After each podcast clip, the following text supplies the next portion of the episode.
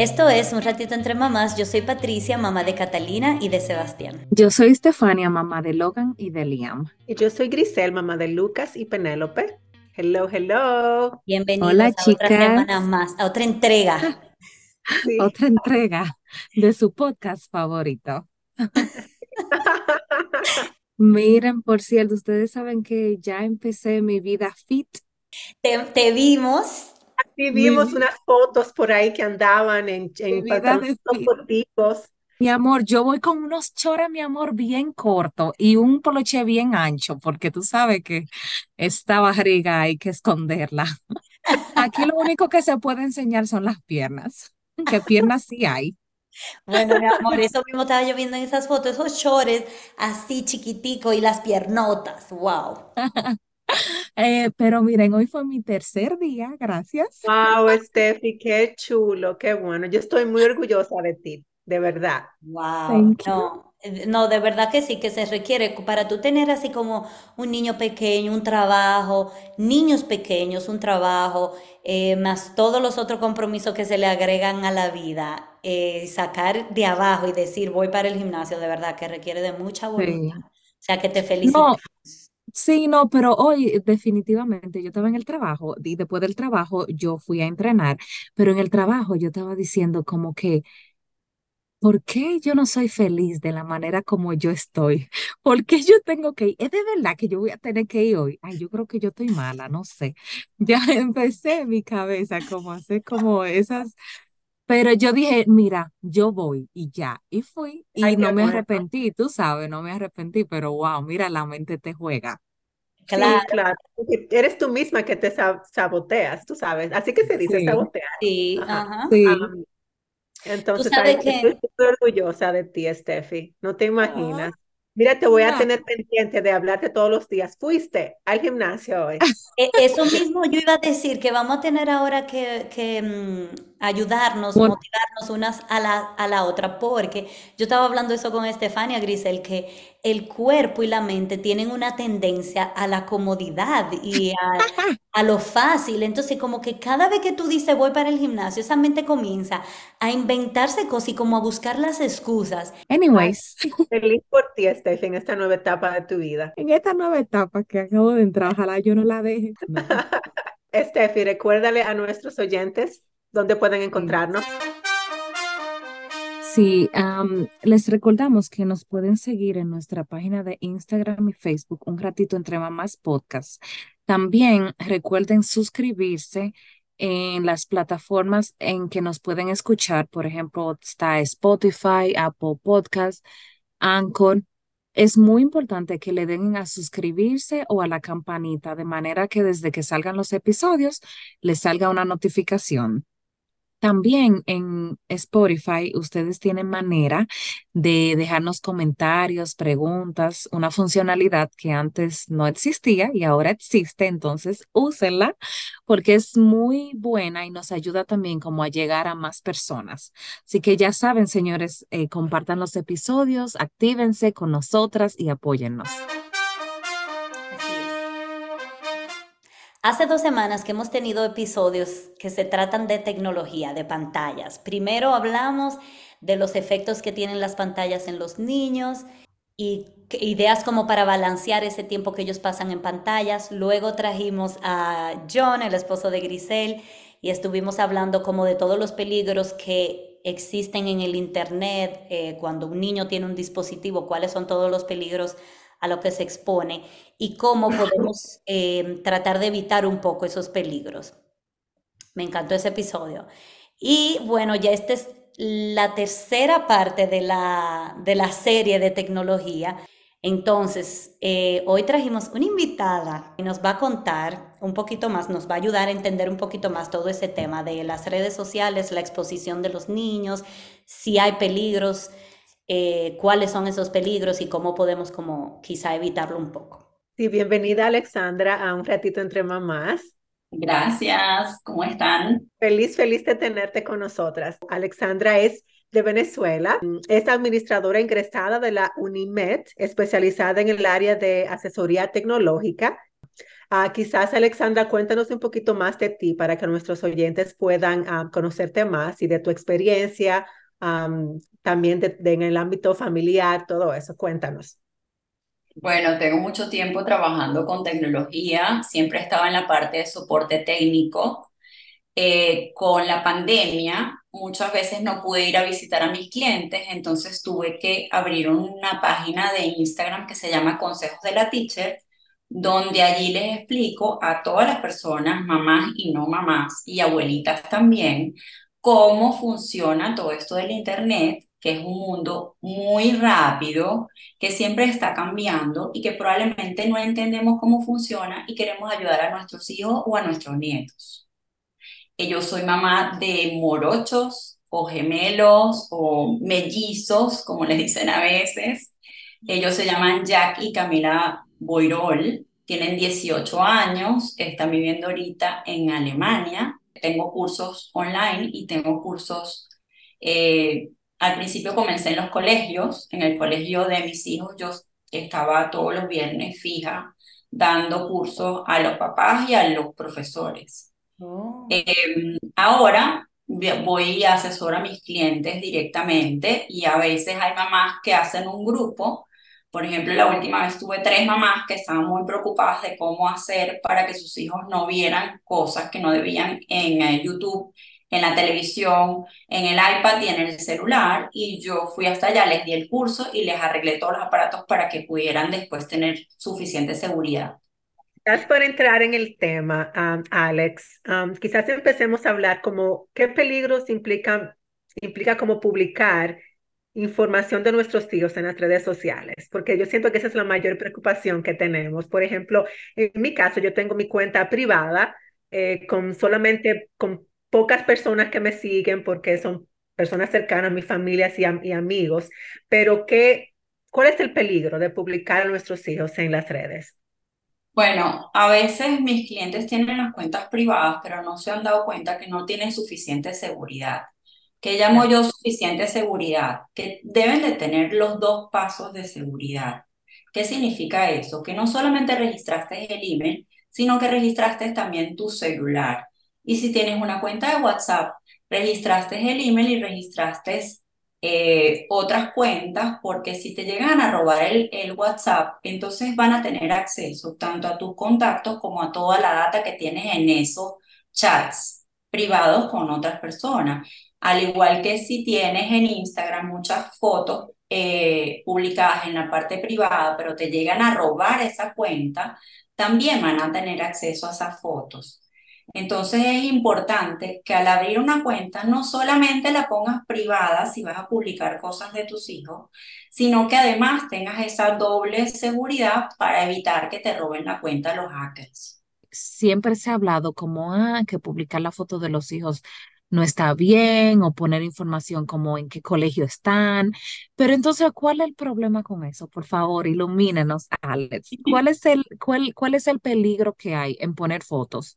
Las fotos, normalmente, si tú las mandas por WhatsApp, ellas tienen la ubicación precisa de dónde tomaste la foto, a qué hora la tomaste. Si la tomaste en el colegio, entonces va a salir eh, cuál es el colegio donde lo tomaste, cuáles son los amigos a los cuales recurres, cuáles son los sitios que normalmente recurres. Entonces, todo ese tipo de información es como si eh, eh, exponerlo al público y muchas veces este, tenemos que cubrir un poco la privacidad de nuestros hijos porque es peligroso. Es muy peligroso eh, dejarlos en el colegio y cualquier otra persona que sepa cuál es tu rutina diaria pueda ir a buscarlos y sepa eh, cómo se llaman, en qué colegio están, a qué hora salen del colegio, con qué niñitos se juntan, cuáles son tus amigas que normalmente andan contigo o cuáles son los sitios que normalmente vas a llevar ese niño para que vaya a un parque o cualquier otro lado. Entonces yo no recomiendo nunca colocar fotos de nuestros hijos. Puedes colocarla esporádicamente, eh, probablemente en, um, en una cuenta pública, si la puedes colocar en las historias, sería mejor porque las historias duran 24 horas y después se quitan y no van a estar en tu historial si, si quieres publicar algo.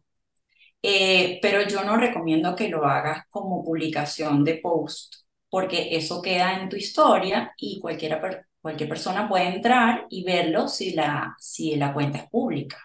Ok, entonces, pero una pregunta, porque tú has mencionado WhatsApp, o sea que esos peligros que existen no solamente em, están en las redes sociales, sino que también compartir fotos por WhatsApp tiene un riesgo. O por mensaje de texto. O por mensaje de texto. Porque tú no sabes, eh, esa persona la puede compartir, o esa otra persona la puede compartir, esa otra persona la puede recompartir. Tú no sabes en, en qué manos de quién va a caer esa foto. Yo me acuerdo que yo eh, me tomé una foto con, con unos niñitos en el colegio y cuál fue mi sorpresa, que la foto le llegó a mi mamá por otro lado, que no tenía nada que ver una persona conmigo. Y, y, estaban inventando todo un cuento y mi mamá dice, no, esa es mi hija que está dando un curso en el colegio y, y, y esos niñitos no son sus hijos porque estaban diciendo que yo era otra persona, que eran otros hijos, o sea, y no sabes dónde va a terminar esa foto o ese video, porque también puede ser un video. Y entonces, una pregunta en términos de que, por ejemplo, si una gente te quiere robar la foto de tus niños, ¿qué esa persona pudiera hacer con esa foto, por ejemplo? Que represente... Eh, yo tuve el caso de una niña que siempre se estaba tomando fotos, em, ella tenía como 16 años más o menos, se tomaba fotos con sus amigas, era una niña muy llamativa, muy bella, nunca tomaba fotos indebidas, siempre era cubierta y todo eso, pero llegó un, un, me imagino que alguien muy malintencionado, tomó todas esas fotos y las puso en una página web que se llama OnlyFans. Puso su pantalla y dijo que ella estaba vendiendo su, sus servicios. La niña llegó al colegio y todo el mundo se estaba burlando de ella, no sabía de qué se trataba, es, de esa niña fue averiguando y se dio cuenta que estaba deportada de ese servicio sus fotos. Ella fue donde un abogado, ese abogado le dijo que no podía hacer absolutamente nada más que mandarle una carta a esa persona que está en, en OnlyFans, y, pero, pero la niña quedó afectada porque estaba siendo tratada como si ella estaba vendiendo su, sus servicios y resulta que la niña no tenía nada que ver, ella solamente había publicado sus fotos con sus amigas en Instagram. Pero alguien más que se hizo pasar por ella, usurpó su identidad y, lo y la utilizó para esa página. Y su cuenta estaba pública, entonces. Su cuenta estaba pública. Sí. Y tú decías que incluso cuando está privada hay que tener ciertas medidas y tú explicabas como de ponerle una doble seguridad. Pero ¿cómo se hace eso? Bueno, todas las cuentas, tanto la cuenta de Gmail como la cuenta de Instagram, como la, de TikTok, como la de WhatsApp, todas tienen doble seguridad. Lo que hay es que entrar en los ajustes y dentro de esos ajustes colocas la doble seguridad. Doble seguridad es que si una falla, entonces aplican a la otra para verificar que eres tú realmente el que está tratando de entrar en esa cuenta.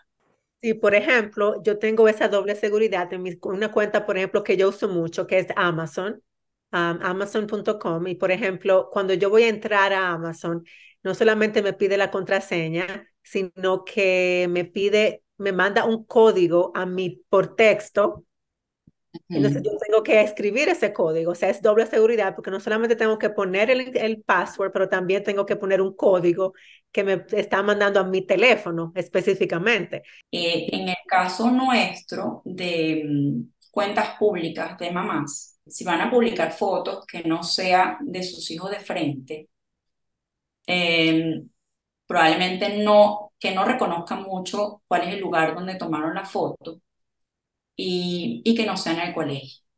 Esas son mis recomendaciones de si usted quiere eh, aparecer con sus hijos, eh, siempre tomen en, en, cuenta todos esos tips, porque si no es muy fácil identificarlos, es muy fácil saber dónde estaban, con quién estaban. Yo también he escuchado, bueno, es como que tiene sentido común, que también uno no debería como publicar fotos del bebé o del niñito, así como desnudo. O sea, porque eh, se cae como de la mata, digamos, pero yo he visto también que en internet una mamá mm, pues le tira foto a un bebé bañándose o, o la niñita, por ejemplo, con sin el top encima, por ahí como en la casa. No debería ser, puesto que en el momento que tú entras en las redes sociales y tú publicas una foto, tú le estás dando los derechos a esa red social desde el momento que la publicas. Entonces, si tú estás en una cuenta pública, eso va a, va a pertenecer a esa red social y si tú lo googleas a ese niñito y está etiquetado, va a aparecer en su registro hasta el día que se muera. Y para poder borrar esos registros, eso cuesta muchísimo dinero y tienes que contratar un servicio para borrar los registros que no quieres que aparezcan en Internet. Ok, yo había escuchado hablar de eso, que gente que dice como de la huella digital.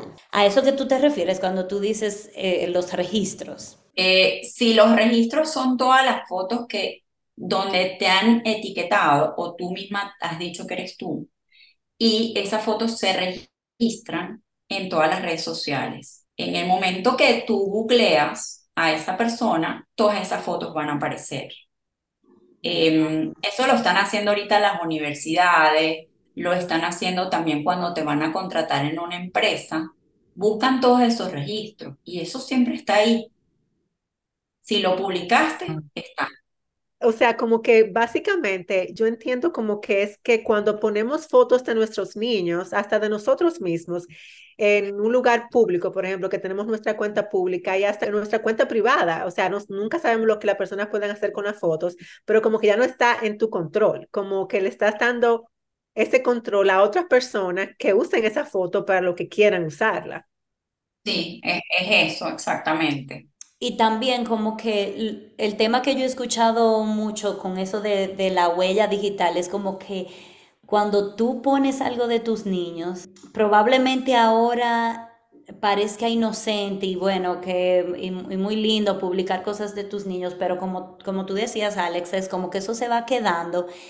Y cuando ellos crezcan, tú no, es como que ellos no tienen la decisión en qué tú estás publicando sobre ellos, ¿verdad? Entonces ellos crecen, ellos van a crecer, a diferencia de nosotros, que lo que está ahora mismo en internet mío, fui yo quien que decidí ponerlo ahí, pero a diferencia de nuestros niños que ya nacieron en esta etapa de redes, hay muchas cosas publicadas de ellos que no, que a lo mejor no es lo que ellos quieren que se vea de ellos que ellos no te han dado el consentimiento de esas fotos. Si vas a publicar algo de tus hijos, nunca los etiquetes, porque en el momento que los etiquetas, ya la gente, o sea, ya el registro va a quedar ahí, que, que era cuál es el nombre de tu hijo y esa era la cara de tu hijo en ese momento. en el caso de, de Facebook y de Instagram, todos pertenecen a Meta, al igual que WhatsApp.